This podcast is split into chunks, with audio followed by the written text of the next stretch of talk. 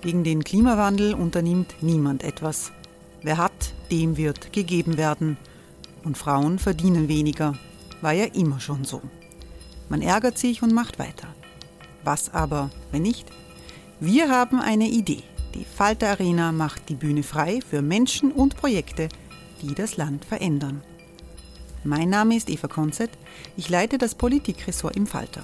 Und am Sonntag, den 26. Mai, veranstalten wir im Wiener Stadtsaal die nächste Falter Arena. Mit dabei unter anderem der ehemalige Politiker und Neosänger Matthias Strolz, Theresa Imre von Markter, Sonja Jöchtel von Love Politics oder Kari Ochsner von Ochsner Wärmepumpen. Machen statt jammern. Wir schauen uns an, wie das funktionieren kann. Kommen auch Sie vorbei. Alle Informationen und Tickets finden Sie unter falter.at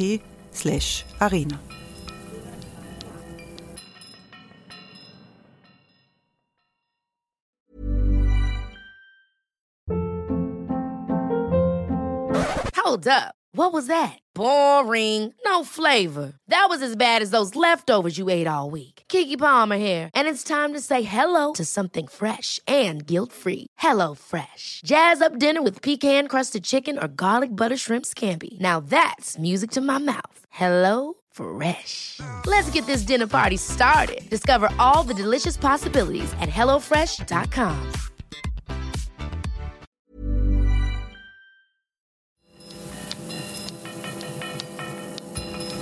Falter Radio, der Podcast mit Raimund Löw. Sehr herzlich willkommen, meine Damen und Herren, zum Falter Radio für Donnerstag, den 22.02.2018. Jagd auf Wolf, das steht auf der Titelseite des Falter. Es ist ein Alarmruf angesichts der freiheitlichen Attacken gegen den ORF und gegen seinen bekanntesten Moderator. Und ich freue mich, Armin Wolf hier begrüßen zu können im improvisierten Podcast-Studio des Falter in der Wiener Innenstadt. Hallo. Hallo. Wir sind langjährige Kollegen. Wir haben viel erlebt im ORF, aber dass eine Regierungspartei dermaßen auf Kriegsfuß gegen einen Reporter ist, wie die FPÖ jetzt gegen Armin Wolf, das hat es noch nie gegeben. Mit am Tisch ist Falter Herausgeber Armin Thurnherr. Guten Tag. Hallo. Armin Thurnherr seziert schon lange die Öffentlichkeit in Österreich in Büchern und Artikeln. Er analysiert in der aktuellen Ausgabe des Falter die gefährliche Situation für den ORF unter Türkis-Blau. Einer der führenden Medienexperten des Landes ist ebenfalls hier Standard, Medienexperte Harald Fiedler. Guten Tag. Hallo. Ich freue mich, dass Falter Chefreporterin Nina Horacek ebenfalls hier. Hallo. Hallo. Nina Horacek hat vor wenigen Wochen mit dem grässlichen Liederbuch einer FPÖ-nahen Burschenschaft in Wiener Neustadt die Republik bewegt und sie veröffentlicht jetzt neuerlich ein Gesangsbuch mit antisemitischen Liedern. Das ist hier vor uns am Tisch. Das ist weiß, im Gegensatz zum ersten Buch, das rot war und kommt aus welch, von welcher Burschenschaft? Auf dem Titelblatt steht Liederbuch Wiener Akademische Burschenschaft Brunner Sudetia, gegründet 1871 mit dem Wappen und was steht da drin? Was sind das für Lieder? Es ist wieder dieses eine Lied, das ähm, schon in dem vorigen Liederbuch war, der Burschenschaft Germania, dieses ähm, Gebt Gas, ihr alten Germanen, wir schaffen die siebte Million, eben in Anspielung darauf, dass im Holocaust sechs Millionen Judinnen und Juden ermordet wurden, also eine Aufforderung, quasi macht es uns weitermachen. Und dann ist noch ein zweites Lied, wo die Abstufe äh, ab Strophe 10 ähm, antisemitische Texte sind, das scheint selbst gedichtet zu sein, weil es ist ein, nach der Melodie von Freude des Lebens, Großmutter wird mit der Sense rasiert, so ein Scherzlied, das viele kennen im Land. Und da lautet zum Beispiel eine Strophe, einen Moment, das muss ich noch finden. Da. Zwei Juden badeten einst im Fluss, weil jeder Mensch einmal baden muss. Der eine, der ist ersoffen, vom anderen wollen wir es hoffen. Und so geht das so dahin in diesem Ton. Jetzt sagt äh, die Burschenschaft äh, als Reaktion darauf, das kommt nicht von uns. Woher weiß der Falter, dass das aus dieser Burschenschaft kommt? Weil der Falter das recherchiert hat und ähm, ich habe auch ähm, die Burschenschaft Brunner Sudetia kontaktiert über Facebook. Ähm, die hat nicht reagiert. Ich habe auch den Herrn Götzschober, der laut Vereinsregister ähm, Obmann ist, dieser Burschenschaft kontaktiert. Und er hat mir über den Pressesprecher des Verkehrsministers Hofer, in dessen Kabinett Göttschober arbeitet, ausrichten lassen, ähm, Herr Göttschober kenne dieses Buch nicht und er verwende ein anderes Liederbuch der Brunner Sudetia. Jetzt äh, äh, recherchieren auch andere Medien. Wie ist, ist, das in der ZIP gelaufen? Die Zeit im Bild 2 hat das erwähnt, aber es äh, hat keine ausführliche Berichterstattung gegeben. Wir wollten gestern eine Geschichte machen. Klar, das war nach der Germania-Affäre natürlich eine hochspannende äh, Recherche. Äh, wir haben ganz schnell auch dieses Dementi von Herrn Götzschober bekommen über das Verkehrsministerium. Herr Götzschober selber wollte nicht vor eine Kamera, weil er krank ist, hieß es. Äh, von der Burschenschaft wollte auch niemand vor eine Kamera. Äh, da gab es nur dieses schriftliche Statement und äh, die bestreiten kategorisch, dass dieses Buch von Ihnen ist, sagen, Sie hätten Nachschau gehalten vorgestern noch auf Ihrer Bude, hätten keins gefunden. Und dann sind wir letztlich vor der Entscheidung gestanden, wir bringen eine Geschichte, in der wir letztlich Nina Horacek interviewen können, aber sonst niemanden. Äh, das hat dann unsere Kriterien für eine ZIP-2-Geschichte dann doch nicht erfüllt. Wir haben sie im Meldungsblock äh, vermeldet, weil es natürlich aufsehenerregend war gestern, weil wir wissen, dass der Falter zuverlässig recherchiert. Aber letztlich sind wir jetzt in einer Situation, wo es einen Vorwurf gibt und wir in keiner Weise momentan nachweisen können, äh, ob das Dementi korrekt ist oder nicht. Ich mag noch hinzufügen, ähm, um ganz korrekt zu sein, der Herr Göttschuber hat mir auch ausrichten lassen, er lehnt diese Inhalte kategorisch ab. Ähm, das haben wir auch so im Falter zitiert. Ich kann nur sagen, ähm, meine Quelle ist 100% sicher, vertrauenswürdig und natürlich schütze ich als Journalistin meine Quellen. Die Burschenschaft sagt, sie wird klagen. Was passiert dann, Armin Turner? Ja, dann werden wir uns vor Gericht sehen und werden den Wahrheitsbeweis antreten. Die äh, Historikerkommission der FPÖ, die sich mit diesen Fragen beschäftigt, äh, wird äh, also noch mehr Arbeit bekommen, als man das bisher schon wusste.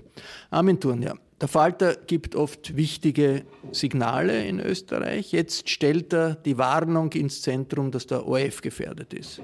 Ausgangspunkt das ist eine ganze Reihe von Attacken durch freiheitliche Politiker. Die wollen zwei Dinge, den, die ORF-Gebühren abschaffen, sagen sie, werfen dem ORF Einseitigkeit vor. Und über ein Falter von Armin Wolf schreibt Vizekanzler Strache, ich zitiere, es gibt einen Ort, an dem Lügen zu Nachrichten werden, das ist der ORF. Eher klein steht dabei Satire. Was macht diese Behauptungen so explosiv? Also es war ein Meme, das er gepostet hat, das, ihm, das glaube ich schon kursiert ist. Äh, naja, es, es ist tatsächlich so, dass der ORF, äh, obwohl er ja angeblich äh, Partei, entparteipolitisiert ist, natürlich von der Regierung abhängig ist. Und der ORF hat in der spezifisch österreichischen Situation als öffentlich-rechtlicher Rundfunk natürlich eine ganz besondere Rolle. Äh, in unserer doch relativ merkwürdigen verkommenen Medienlandschaft, in der Boulevardmedien sehr stark dominieren, hat der ORF sozusagen äh, die Rolle des, Quali des Gesamtqualitätsmediums gewissermaßen.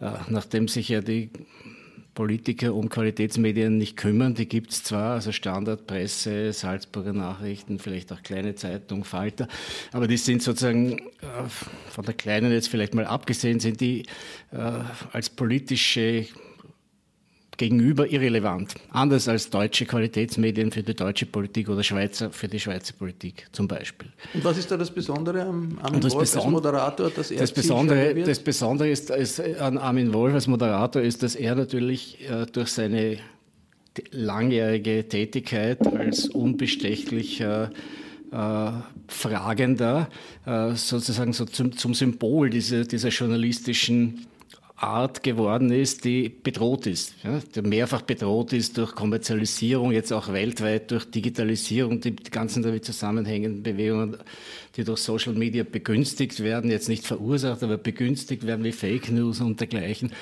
Das führt dazu, dass dieses demokratische System, das muss man ja sagen, zu dem demokratisch verantwortliche Medien gehören, untrennbar gehören. Ohne das geht es nicht, ja, äh, dass dieses System insgesamt bedroht ist. Und wenn man da jetzt äh, beginnt, sozusagen dem ORF den Stecker zu ziehen, äh, dann beginnt man auch dem demokratischen System die Stecker zu, sehen, zu ziehen. Und darauf wollte ich mal nachhaltig aufmerksam machen. Dieses Trommelfeuer von einer Regierungspartei, Armin Wolf, das, was hat das konkret für Auswirkungen auf die Berichterstattung des ORF, auf die Arbeit der Journalistinnen und Journalisten? Also momentan noch nicht sehr viel. Wenn die FPÖ mit ihrer Forderung, die Gebühren abzuschaffen, durchkommt, ist der ORF kaputt. Also entweder ist er völlig kaputt und muss zusperren, weil er sich nicht mehr finanzieren kann, weil der ORF sich zu zwei Dritteln über die Gebühreneinnahmen finanziert, oder er wird kaputt, weil er völlig an die Regierungsleine gelegt wird, indem er künftig über das Budget finanziert wird, was offenbar momentan ein diskutierter Kompromissvorschlag ist. Warum ist das so problematisch? Äh, es ist ja die Abhängigkeit des ORF von der Politik und von der Regierung jetzt schon relativ ambivalent und schwierig durch diese Konstruktion über den Stiftungsrat und so weiter, äh, müsste aber der ORF-Generaldirektor künftig jedes Jahr zum Finanzminister pilgern, um sein jährliches Budget dort auszuverhandeln, kann man sich ausrechnen, wenn man die politische Kultur in Österreich kennt, was das für ein Erpressungsbasar jedes Jahr wird. Äh, das wäre tatsächlich fatal. Das heißt, so wie es momentan aussieht, ähm, habe ich ein bisschen Angst äh, darum, dass man entweder äh, dieses für Österreich, glaube ich, wirklich wichtige Medienunternehmen entweder ganz kaputt macht oder versucht, äh, völlig unter Kontrolle zu bekommen über die Finanzierung. Äh, zurück zur Konfrontation Freiheitliche gegen Armin Wolf. Sie haben gesagt, Sie klagen, äh, ziemlich einzigartig gegen den Vizekanzler der Republik. Wie läuft das ab? Was, was ist der Inhalt genau der Klage? Ja, ich finde, das Einzigartige ist die Attacke des Vizekanzlers auf den ORF und äh, halt auch auf mich persönlich. Und äh, die FPÖ hat mich sehr oft angegriffen in den letzten Jahren. Also es gibt Presseaussendungen von Herrn Kickl und von Herrn Wilimski, äh, die wären alle klagsfähig gewesen. Äh, das habe ich alles ignoriert. Das war eine Oppositionspartei. Aber wenn der Vizekanzler der Republik, äh, der, dem jede Meinung über mich zusteht, also überhaupt keine Frage und dem jede Kritik an meiner Arbeit, äh, jede sachliche zusteht. Äh, aber wenn der postet, ich würde lügen, was wirklich ein, ein, zentraler Angriff auf den Kern meiner journalistischen Arbeit ist und, und meiner beruflichen Integrität, ähm, dann glaube ich, muss man irgendwo sagen, okay, da gibt es Grenzen. Äh, also äh, habe ich geklagt. Äh, die Klagen sind schon eingebracht. Ja, Strache sagt, er hat sie angerufen, hat erklärt, das ist alles nur eine Satire. Äh, hat das irgendwelche Auswirkungen auf die Vorgangsweise? Ich muss ganz offen gestehen, das äh, fand ich ein bisschen schwer nachvollziehbar bei einem, äh, bei einem Plakat, das ausschließlich aus einem Foto von mir besteht und auf dem mein Name draufsteht und das bis heute jedenfalls äh, das letzte Mal, als ich geschaut habe, nach wie vor online steht. Äh, es wurde auch berichtet, Herr Strache hätte sich bei mir entschuldigt. Nein, das hat er nicht. Er hat mir nur gesagt, ich wäre nicht gemeint gewesen. Das schien mir jetzt nicht wahnsinnig glaubwürdig, auch wenn ich die Kommentare lese, die auf Straches Seite äh, nach wie vor unter diesem Ding drunter stehen und die dort auch nicht gelöscht werden, obwohl, wie man weiß, mehrere Menschen im Social-Media-Team von Herrn Strache arbeiten und dort sehr häufig Kommentare löschen. Halt Fiedler, es hat Jean Mützel relativ oft gegeben, zwischen dem ORF, verschiedenen politischen Parteien, auch der FPÖ. Was unterscheidet die jetzige Situation von früher? Die jetzige Situation erinnert mich ein bisschen an die Situation 2000, wenn wir äh, ein bisschen zurückblättern zu einem Peter Westenthaler, äh, was der ähm, an täglichen Aussendungen, an täglichen Interventionen, an einer Milliardenklage damals in Schilling gegen den ORF so aufgefahren hat. Ähm, sowas ähnliches gab es schon. Es ist dennoch, äh, ich will das nicht verharmlosen, dramatisch, äußerst dramatisch und vielleicht dramatischer als 2000 eben durch die Finanzierungsfrage äh, des ORF, die jetzt angegangen wird, die 2000 eigentlich nicht wirklich ein Thema war. Und da geht es schon an die Grundfesten des öffentlich-rechtlichen Rundfunks und äh, sozusagen seiner Existenz. Entschuldigung, die Frage des Vizekanzlers, die muss man schon einmal, glaube ich, unterstreichen. Ne? Also der Westenthaler war Clubobmann und war sozusagen auftragsmäßig als Bullterrier unterwegs. Und der Vizekanzler der Republik hat andere Aufgaben. Ja? Also der ist meiner Meinung nach ist das ein klarer Fall. Entweder er entschuldigt sich, nimmt seine Behauptung mit dem Ausdruck des Bedauerns zurück, oder er muss sich die Frage stellen lassen, warum er nicht zurücktritt. Also ich bin ganz bei dir, dass das ein No-Go ist, äh, keine Frage die Angriffe insgesamt, meinte ich, und die Tonalität der Angriffe kommen mir relativ bekannt vor aus 2000 und dem Ablauf. Es haben sich viele prominente Stimmen zu Wort gemeldet äh, in dieser Kontroverse um die Attacken der FPÖ gegen den ORF. Bundespräsident van der Bellen sagt, diese Vorwürfe gegen Wolf und gegen den ORF stellen die Pressefreiheit in Frage. Eine sehr klare Aussage. Hugo Portisch vergleicht das Vorgehen der FPÖ mit Trump Im Kurier argumentiert er, alle Rechtspopulisten bekämpfen korrekte Berichterstattung in allen Ländern. Da haben wir jetzt auch hier ein Beispiel. Letzte Woche bei den Aschermittwoch-Auftritten, da haben die FPÖ-Politiker Heinz-Christian Strache und der Oberösterreicher Manfred Heimbucher vor ihren Anhängern ihre Attacken wiederholt. Und ja, das war eine sehr überspitzte Zitiere, Satire, liebe Freunde, die ich gepostet habe. Und dann sind natürlich gleich die Wogen hochgegangen. Der Herr Wolf will mich deshalb jetzt sogar klagen. Wenn viele Leute sagen, dem ORF glaubt man ja nicht einmal mehr die Uhrzeit, da musst du jede Uhrzeit hinterfragen bei dieser tendenziösen Berichterstattung. Und da sage ich, da reicht es den Menschen mit dem Rot-Grün-Funk. Und dafür sollen wir noch Gebühren zahlen? Nein, das versteht wirklich keiner mehr bei all diesen tendenziösen Berichterstattungen. In so manchen Medien, liebe Freunde, schwimmt die Wahrheit wie ein Würstel den Kanal hinunter. Was soll's? Das müssen wir aushalten. Aber finanzieren müssen wir das trotzdem deswegen nicht, liebe Freunde. Gell?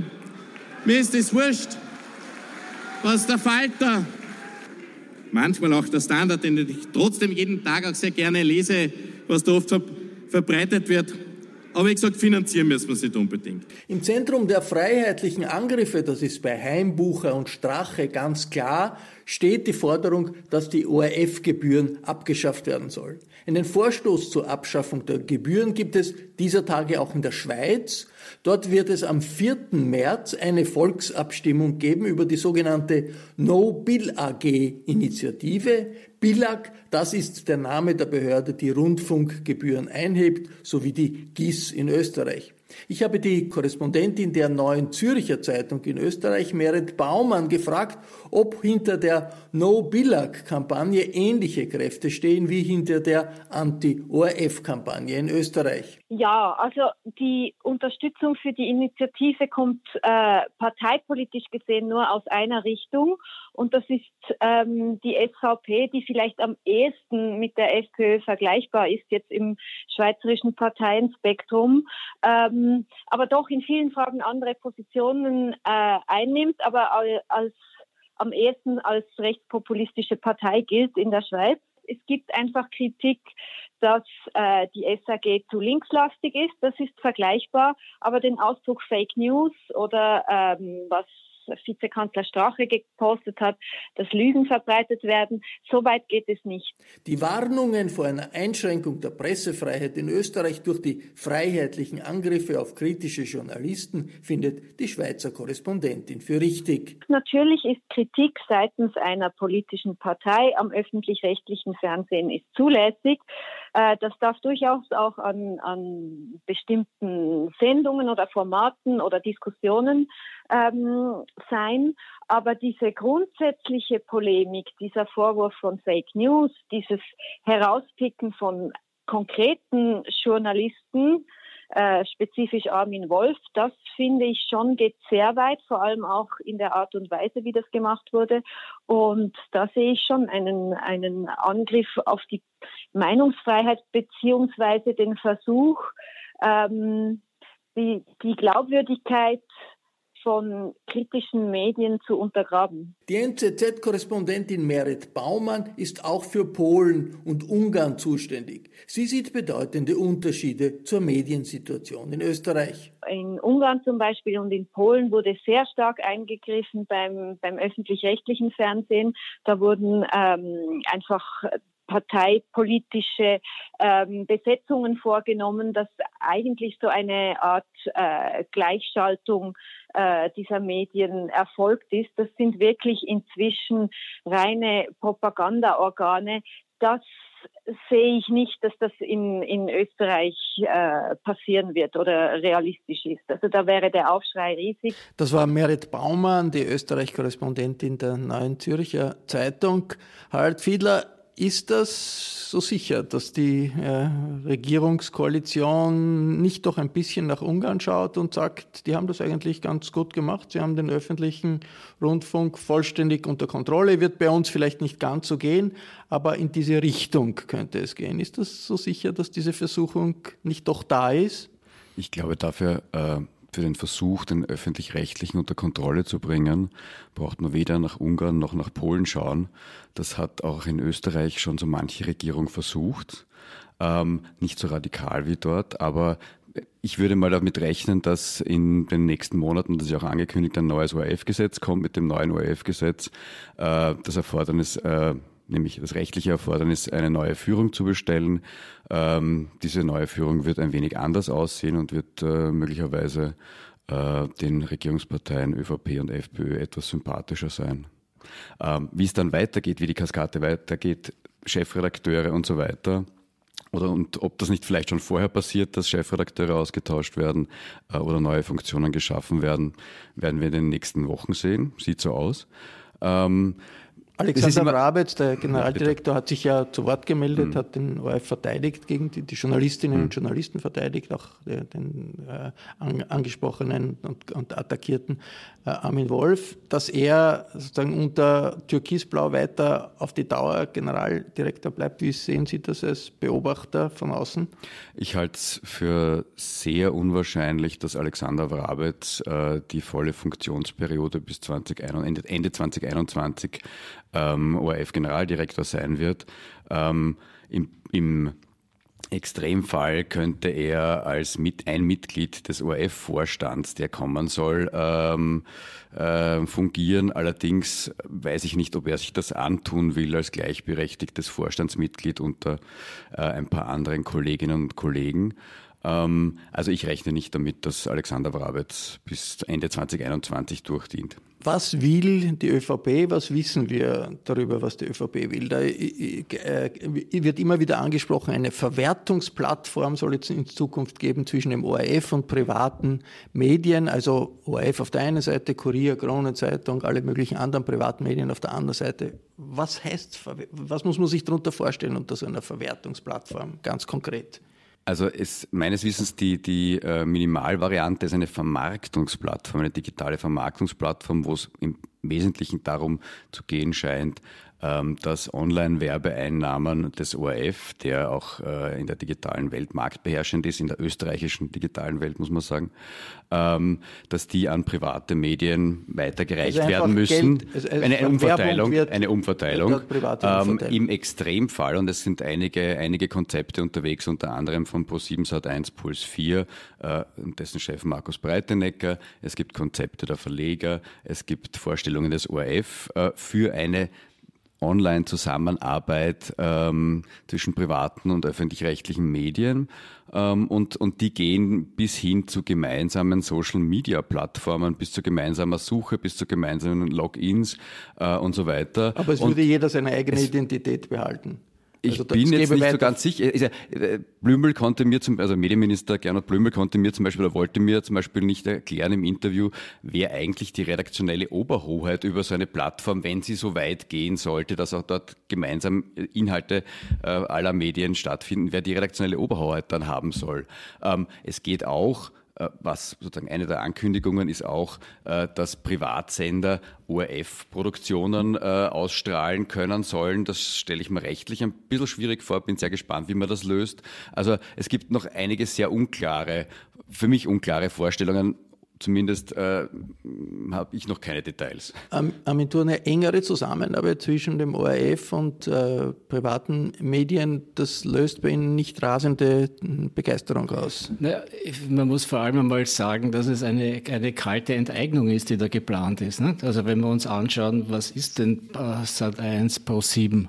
Das ist ein deutscher Konzern, der in Österreich zwei Privatsender betreibt. Der ORF als das stärkste Medium hätte dann die Aufgabe, deren Reichweiten zu verbessern, sozusagen äh, auf Kosten in Wirklichkeit seiner eigenen Reichweite und seiner eigenen Einnahmen, von denen er zu einem Drittel ungefähr noch abhängig ist. Ne, mit Werbe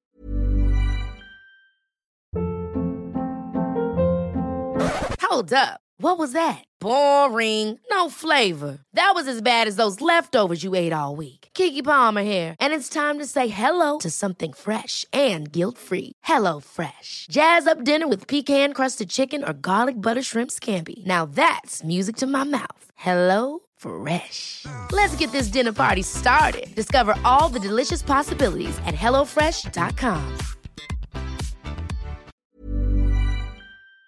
beeinnahmen.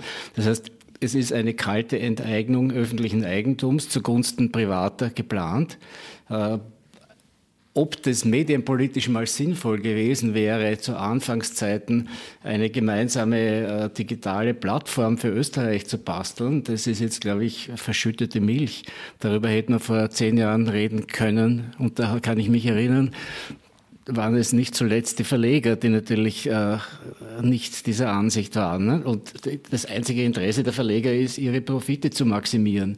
Demgegenüber steht ein öffentliches Unternehmen, das im, im, in Wirklichkeit natürlich im Eigentum aller Österreicherinnen und Österreicher ist. Das heißt, wir geben wieder mal was her.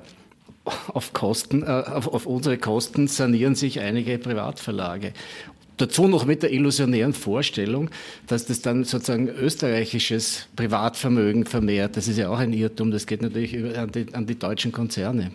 Wie das genau ausschauen wird, wird man wahrscheinlich erst in ein paar Monaten wissen, wenn sich die Regierungsparteien äh, da äh, geeinigt haben und dass diese sehr allgemeinen Aussagen geschärft sind. Zurück zur Frage der, äh, des journalistischen Spielraums. Äh, Armin Wolf. Ich erinnere mich an frühere Zeiten, da haben wir manchmal gesagt, als ORF-Journalisten, äh, ja, das ist gar nicht so schlecht, wenn es eine Art Gleichgewicht des Schreckens gibt im ORF. Ich glaube, das Wort ist gefallen in der Großen Koalition, weil die ÖVP und die SPÖ, die tun sich gegenseitig äh, blockieren mit ihren Interventionsvorstellungen. Das ist gut für den Journalismus. Und es ist in den letzten Jahren doch, eine große, einen großen journalistischen Spielraum gegeben. Viele journalistische äh, Dinge, die den Mächtigen nicht gepasst haben. Das ist auch, äh, hängt zusammen mit den Veränderungen, die es gegeben hat mit Alexander Bravitz, der gekommen ist, ist völlig ausgeschlossen. Jetzt gibt es auch eine große Koalition. Das ist wieder so etwas wie ein Gleichgewicht des Schreckens gibt halt dann zwischen ÖVP und FPÖ. Die ÖVP schließt sich ja diesen Attacken der Freiheitlichen nicht an. Also ich war grundsätzlich nie ein großer Freund äh, des Gleichgewichts des Schreckens im ORF. Ich würde mir ja wünschen, dass im ORF Journalismus und, und Personal ausschließlich ausgesucht wird äh, nach journalistischer Qualität und nicht danach, ob jemand irgendeiner Partei nahesteht oder die Partei glaubt, er würde ihr nahestehen und sie könnte in ihren Parteifunktionären verkaufen oder nicht. Ähm, ich habe das aber damals in, äh, in dieser Hochner-Preisrede äh, damals so gesagt, es gab früher ein Gleichgewicht des Schreckens und davon ist nur mehr der Schrecken geblieben und das Gleichgewicht ist äh, weg gewesen unter und der Chefredakteur Mück damals. Der Vorteil war zumindest äh, in diesen äh, Zeiten, dass beide Parteien so große Personalreserven hatten, dass obwohl man bei vielen äh, Kolleginnen und Kollegen vielleicht ahnen konnte, wo die möglicherweise politisch hingehören, äh, es trotzdem sehr viele Qualifizierte waren. Das hat sich tatsächlich geändert in den letzten zehn Jahren. Ich weiß, glaube ich, von praktisch niemandem meiner Kollegen, was er oder sie wählt. Äh, das ist ganz anders als früher. Also vor 20 Jahren, 25 Jahren, als ich im ORF äh, angefangen habe, äh, da gab es wirklich Leute, die sind aus Parteipressediensten gekommen, von Parteizeitungen gekommen. Das war einfach total klar. Ähm, es gab in den letzten zehn Jahren eine große Freiheit. Gleichzeitig eine große Unzufriedenheit, immer mit allen Parteien. Es ist ja nicht so, dass die SPÖ mit dem ORF so happy gewesen wäre in den letzten Jahren. Also man darf nicht daran erinnern, Christian Kern hat vor einem Jahr nach diesem Bürgerforum äh, beschlossen, er boykottiert den ORF jetzt und äh, war wahnsinnig äh, sauer. Werner Feimann hat uns jahrelang keine Interviews gegeben in der, in der ZIP 2. Parteien sind grundsätzlich mit dem ORF unzufrieden. Die FPÖ ist besonders unzufrieden, weil die FPÖ mit allen Medien unzufrieden ist, weil es tatsächlich wahrscheinlich in Österreich relativ wenige FPÖ-affine Journalisten in traditionellen Qualitätsmedien gibt. Ist der Vorwurf, der von der FPÖ kommt, wir wären unfair behandelt im ORF, das ist der inhaltliche Vorwurf, ist er aus Ihrer Sicht völlig äh, unberechtigt? Wie antworten Sie darauf, wenn dieser Vorwurf kommt? Ich glaube, dieser Vorwurf ist tatsächlich völlig unberechtigt. Ich habe mit ein bisschen Erstaunen gestern den Kommentar von Peter Rabl in der Presse gelesen. Ähm, ich glaube, die Daniela Kittner hat im Kurier letzte Woche was äh, sehr Richtiges geschrieben, äh, nämlich dass populistische Politik und Qualitätsjournalismus ein gewisses Spannungsverhältnis haben. Äh, Qualitätsjournalismus richtet sich an Differenzierung und richtet sich grundsätzlich ähm, äh, ist ein rationaler Appell an die Leser und an die, an die Konsumenten und an die Staatsbürger. Äh, populistische Politik ist ähnlich wie Boulevardjournalismus ein Appell an Emotionen und an Ressentiments. Da gibt es ein Spannungsverhältnis. Natürlich versuchen Qualitätsjournalisten das auch aufzuzeigen, dass das populistische Politiker nicht so wahnsinnig toll finden. Das verstehe ich gut. Ähm, ich bestreite vehement, dass die FPÖ im ORF schlechter behandelt wird als andere Parteien. Natürlich sind manche Interviews mit FPÖ-Politikern ähm, atmosphärisch ähm, kontroversieller als manch andere Interviews. Das hängt aber damit zusammen, dass FPÖ-Politiker grundsätzlich in ihrer Rhetorik und in ihrer Kommunikation polarisierender und kontroversieller agieren als andere Politiker. Also so etwas wie die Reden von Stachel und Heimbucher vorhin wird man von Politikern anderer Parteien nicht hören. Das ist ja ein Modell, das Trump äh, anwendet. Fake News ist ein Feindbild und das trommelt man Wochen und Monate lang relativ erfolgreich. Wie ist das bei den Rechtspopulisten in Europa? Ist das ein Modell, auf das man eigentlich äh, einsteigt, automatisch, genauso wie man gegen Ausländer sein muss und gegen die EU sein muss, um überhaupt die politische Identität dieser extrem rechten äh, Gruppierungen zu wahren? Ein ganz zentrales Muster dieser Rechtspopulisten oder auch rechtsextremen Parteien ist immer, das Opfer zu sein. Das kennt man von Ungarn, wo sogar der höchste Politiker erklärt, er ist eigentlich ein Opfer, diesmal von George Soros, der da eine Verschwörung plant. Ähm, das kennt man von der AfD, das kennt man genauso von der FPÖ. Also die müssen immer diese Opferrolle einnehmen. Ähm, das brauchen die für ihre Politik. Das sieht man auch jetzt gerade, wenn man zum Beispiel dieses, ähm, die Volksbegehren ansieht, dieses ähm, Nichtraucherschutz-Volksbegehren, wo dann die FPÖ auch erklärt, sie ist eigentlich ein Opfer dieser bösen Verschwörung und der parteipolitischen Verschwörung, wo sie einfach unabhängige Ärzte, Lungenfachärzte darstellt, als hätten die jetzt eine, eine politische Agenda gegen diese Regierung und nicht der Nichtraucherschutz sei jetzt irgendwie das Thema. Also ich glaube, in dem Zusammenhang ist es auch, ist es auch nicht unwesentlich. Also im deutschen Sprachraum wurde der öffentlich-rechtliche Rundfunk dezidiert in Deutschland von den Besatzungsmächten installiert als, als Mittel der Re-Education und, als, äh, und zu, zum Verhindern dessen, äh, dass wieder so ein totalitäres Regime das Propaganda in den Medien zu, seiner, zu seiner tragenden Säule erklärt hatte, wiederkommt. Das ist das eine. Und das andere ist, glaube ich, schon, dass es unter, dass tatsächlich eine Spaltung unter den Medien immer sichtbarer wird. Die, die war immer da, die ist von Anfang an da, aber es gibt halt Medien, die haben die Aufgabe, sozusagen das, was man in der Urdemokratie der Marktplatz war, wo man sich öffentlich äh, um, um Entscheidungen streitet und versucht, die zu begründen äh, dass man diesen Marktplatz jetzt sozusagen multipliziert und für die Massengesellschaft tauglich macht. Da, dazu gibt es eben diese Medien, die diese Aufgabe übernehmen. Würde ich sagen, Qualitätsmedien, öffentlich-rechtliche Medien und dergleichen. Und da gibt's andere, die sagen, dieses Verfahren des öffentlichen Abwägens ist uns zu langweilig.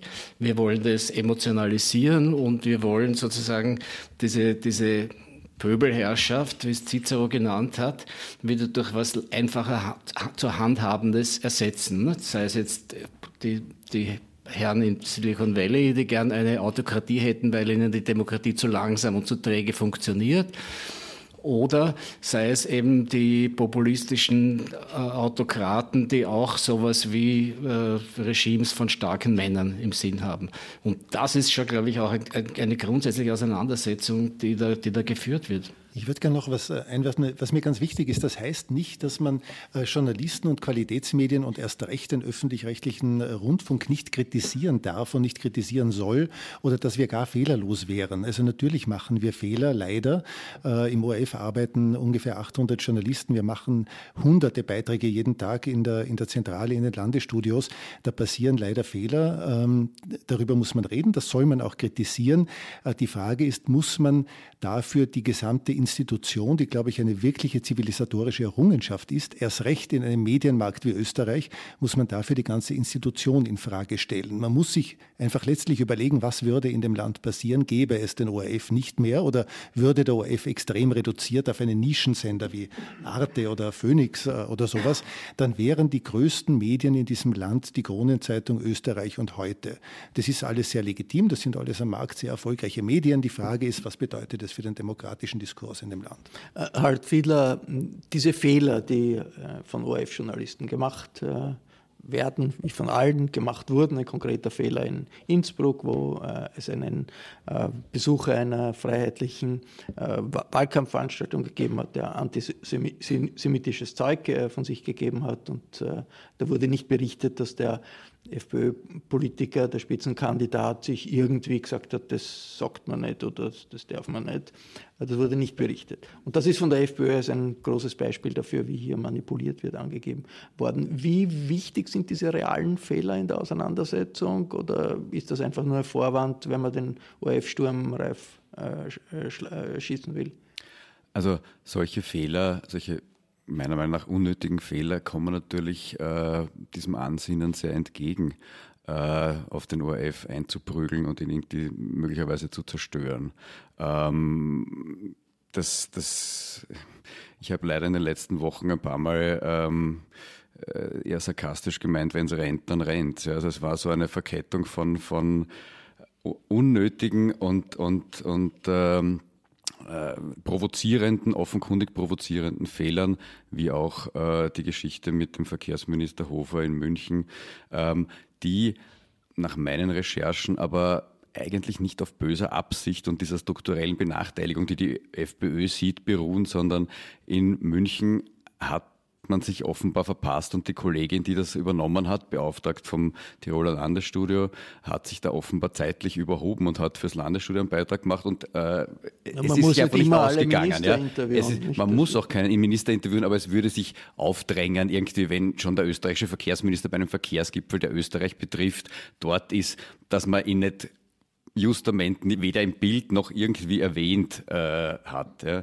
Aber nein, es gibt kein Anrecht auf, auf ZIP-Interviews, aber sozusagen, ich verstehe schon, dass man sich wundert, wenn man im bayerischen Rundfunk interviewt wird und dann im österreichischen nicht. Also, aber man muss aber auch dazu sagen, die Reaktion dann zu sagen, ähm, ich habe das Zitat nicht mehr ganz im Kopf, aber in Richtung quasi, warum zahle ich GIS-Gebühren, wenn ich als Verkehrsminister nicht mal vorkomme, das zeigt schon eine gewisse Dünnhäutigkeit und ähm, Nein, das ist auch ein bisschen eine seltsame Reaktion. Posting äh, habe ich jetzt mehrfach kritisiert und haben wir alle, würden wir alle irgendwie nicht logisch finden. Äh, das Originelle war jetzt wiederum die Erklärung gestern von einem Sprecher des Verkehrsministers, dass das in keinem Zusammenhang mit der ORF-Berichterstattung steht, diese Forderung. Er hat sie schon mal im Präsidentschaftswahlkampf erhoben, ja, aber das war 2016, irgendwie vor einigen Monaten und es war in ein und demselben Facebook-Posting.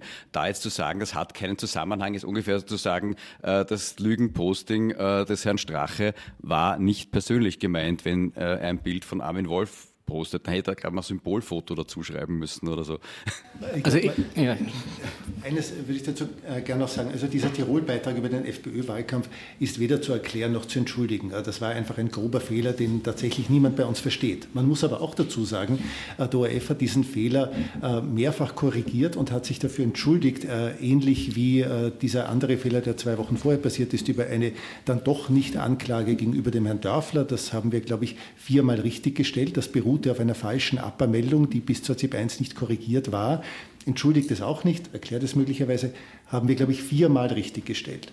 Äh, der Herr Strache hat am Sonntag in der Kronenzeitung äh, behauptet, der Tirol-Beitrag über den Wahlkampf wäre auch in der ZIP 2 gelaufen. Das ist völlig frei erfunden.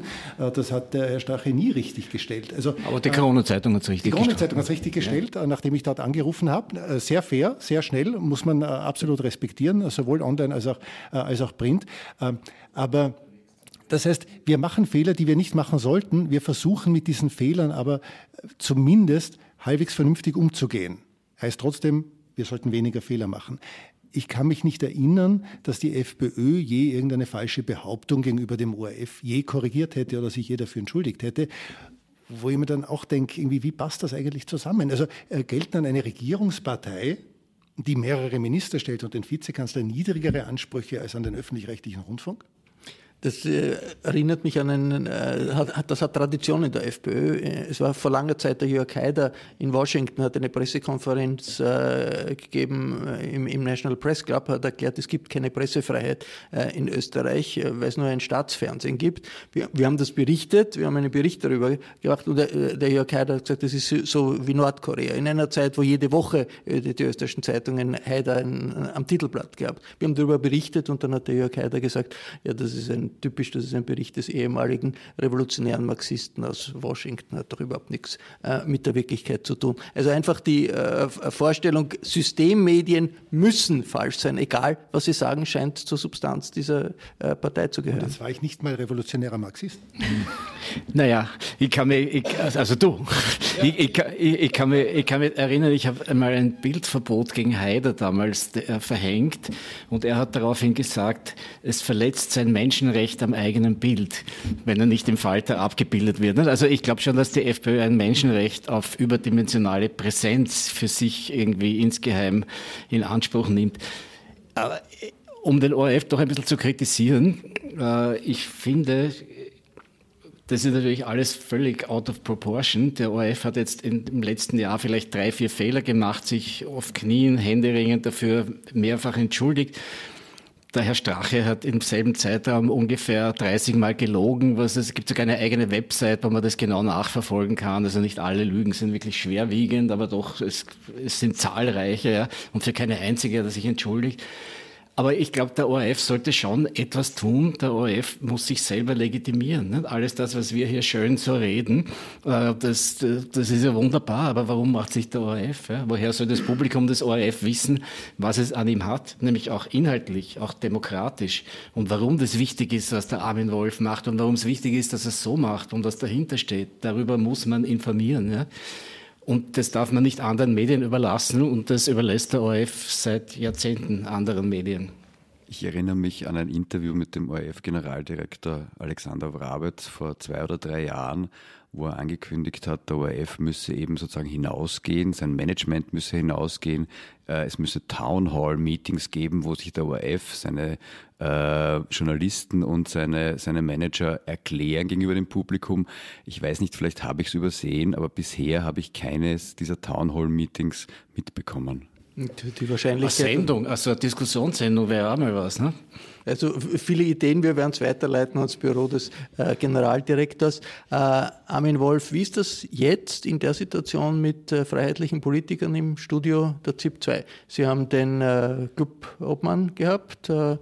Äh, ist das ganz normal professionell oder jetzt äh, interessiert das viele, sagt man dann, eigentlich klagen wir uns ja gegenseitig. Ist das irgendwie ein Thema oder ist ein, da ein ganz professionelles Verhältnis mit den Freiheitlichen, wenn sie ins Studio kommen?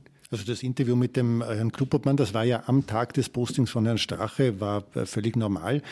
Ich habe Herrn Rosenkranz noch nie vorher interviewt, äh, war wie immer ein völlig normales Studiogespräch.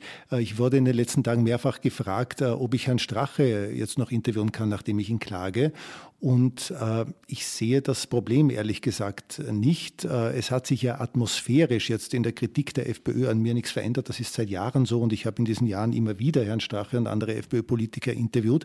Äh, ich kann das tadellos trennen. Ähm, jetzt äh, haben wir eine Klage, die wird ein Gericht abhandeln. Das werden wir nicht im ZIP-2-Studio äh, abhandeln das ist, wenn ich das nicht trennen könnte, wenn ich nicht meine privaten politischen oder äh, persönlichen Sympathien äh, trennen könnte von meiner Arbeit, dürfte ich diese Arbeit nicht machen. Ähm, das mache ich seit 15 Jahren und ich sehe darin auch kein Problem. Es wäre auch eine wirklich fatale Logik, weil es würde ja bedeuten, dass ein Politiker einen ORF-Journalisten, einem ORF-Journalisten alles unterstellen könnte, egal was, also bis hin, keine Ahnung, zur Kinderschändung. Und der ORF-Journalist könnte ihn nicht klagen, weil er dann seine Arbeit nicht mehr machen könnte. Äh, und das hielte ich für ein totales Problem und auf diese Logik äh, würde ich mich auch nicht einlassen. Harald Fiedler, äh, ist der Armin Wolf jetzt in irgendeiner Weise einzementiert, geschützt durch die Attacken des Herrn Strache, weil alles, was die Einschränkung seiner Handlungsfähigkeit und seiner Tätigkeit äh, ist, würde interpretiert, na, der ORF geht vor diesen Attacken in die Knie? Ich glaube, dafür hat es jetzt nicht dieses Posting von Heinz-Christian Strache gebraucht, um Armin Wolf als Institution des ORF zu zementieren, den man, so hoffe ich zumindest, auch sehr schwer abmontieren kann, ähm, wenn man das wollen sollte. Aber ich sehe durchaus äh, Tendenzen im ORF und Überlegungen im ORF, um seine Position zu schmälern, äh, um die ZIP 2 möglicherweise zu beschädigen. Ähm, Im ORF versichert man mir, dass das nicht der Fall ist, mit einer Infoshow eine Stunde um 21 Uhr, äh, eine Stunde vor der ZIP 2 in ORF 1. die auch Studiogäste haben wird, wo man vielleicht äh, etwas lieber als Politiker hingeht als zu Armin Wolf, äh, wo es vielleicht dann weniger Ressourcen für die ZIP 2 gibt.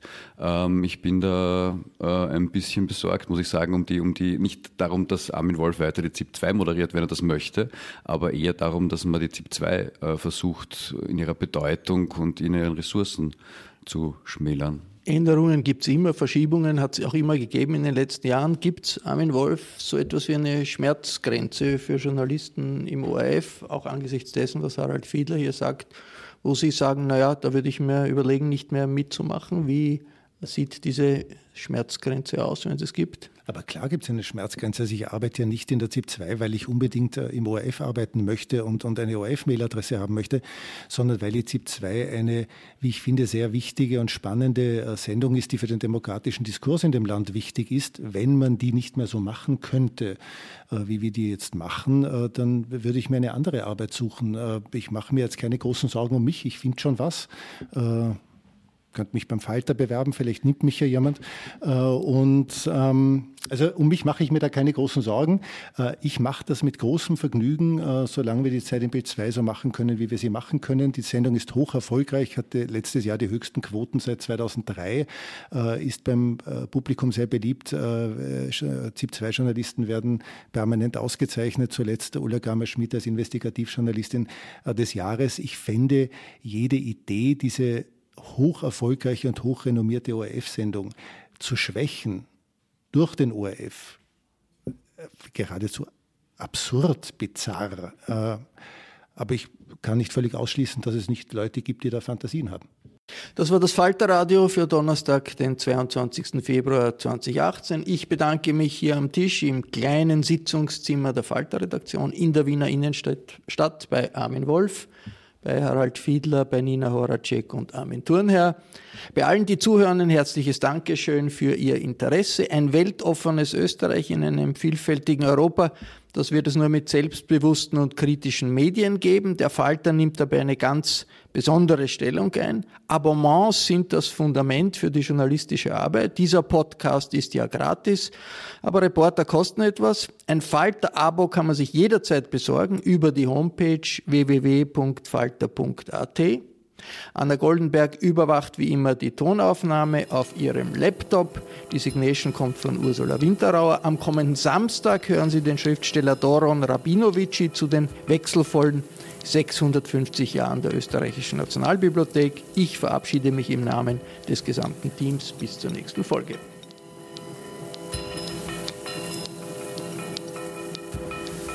Sie hörten das Falterradio, den Podcast mit Raimund Löw.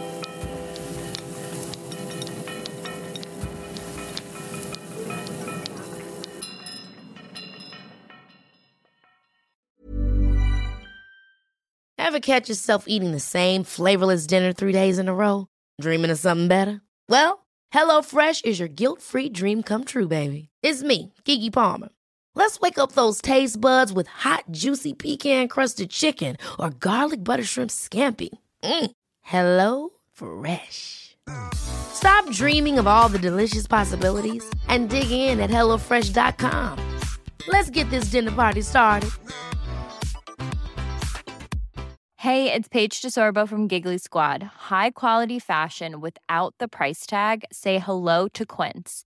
I'm snagging high-end essentials like cozy cashmere sweaters, sleek leather jackets, fine jewelry, and so much more. With Quince being 50 to 80% less than similar brands. And they partner with factories that prioritize safe, ethical, and responsible manufacturing. I love that. Luxury quality within reach. Go to quince.com slash style to get free shipping and 365 day returns on your next order. Quince.com slash style.